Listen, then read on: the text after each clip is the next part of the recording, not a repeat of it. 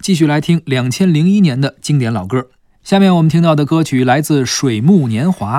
一生有你，这也是他们不是第一首作品，不是处女作，但也是很多人认识水木年华这个组合的一个作品。是的，水木年华这个组合呀，就是两千零一年正式成立的。是吧？原来卢庚戌其实有一些作品，但是那是他以个人的方式出现的，是吧后来和李健共同组成了水木年华。嗯后来李健是觉得理念不太合，没错然后好像就离开了这个组合，嗯，单飞了。对呃，但是呢，卢庚戌说这组合我还得延续啊，啊后来又加入了妙姐。啊，嗯，你觉得这是什么原因？为什么你觉得当年比如说这个跟李健在一块儿的时候是没最好的时候？为什么李健走了以后，就是李健走来之前，嗯卢庚戌作品也没人 知道，李健走了以后，卢庚戌跟妙杰在一块儿音乐也不闻不我觉得你说的已经很透了。你觉得是什么原因还用我说吗？你总结出来了，刚才已经啊？你觉得就是因为李健的原因吗？是因为李健的原因吗？我觉得是因为李健的颜值的原因。这这无形中打击了妙杰和卢庚戌啊。嗯，这还需要打击吗？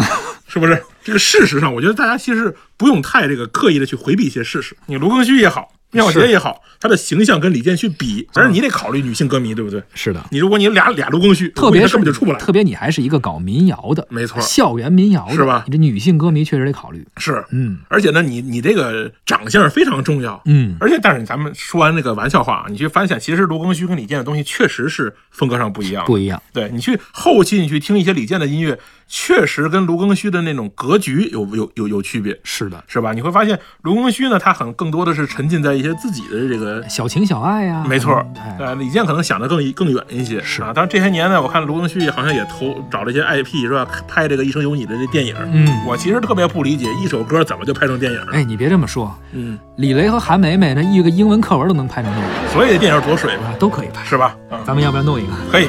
好啊，等有钱的时候啊。因为梦见你离开，我从哭泣中醒来，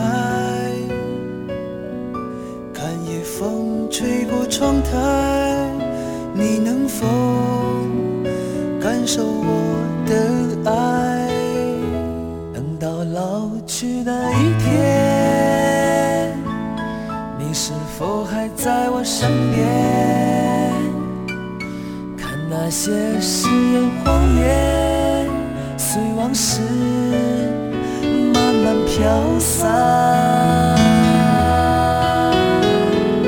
多少人曾爱慕你年轻时的容颜，可是谁愿承受岁月无情的变迁？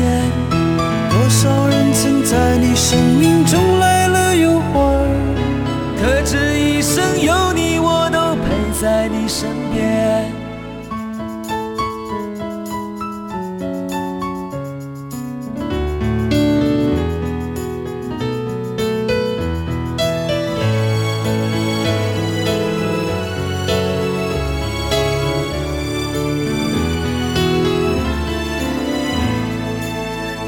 因为梦见你离开。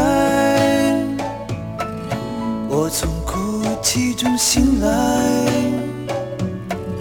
看夜风吹过窗台，你能否感受我的爱？等到老去那一天，你是否还在我身边？看那些誓言谎言。随往事慢慢飘散。多少人曾爱慕你年轻时的容颜，可知谁愿承受岁月无情的变迁？多少人曾在你生命中来了又还，哦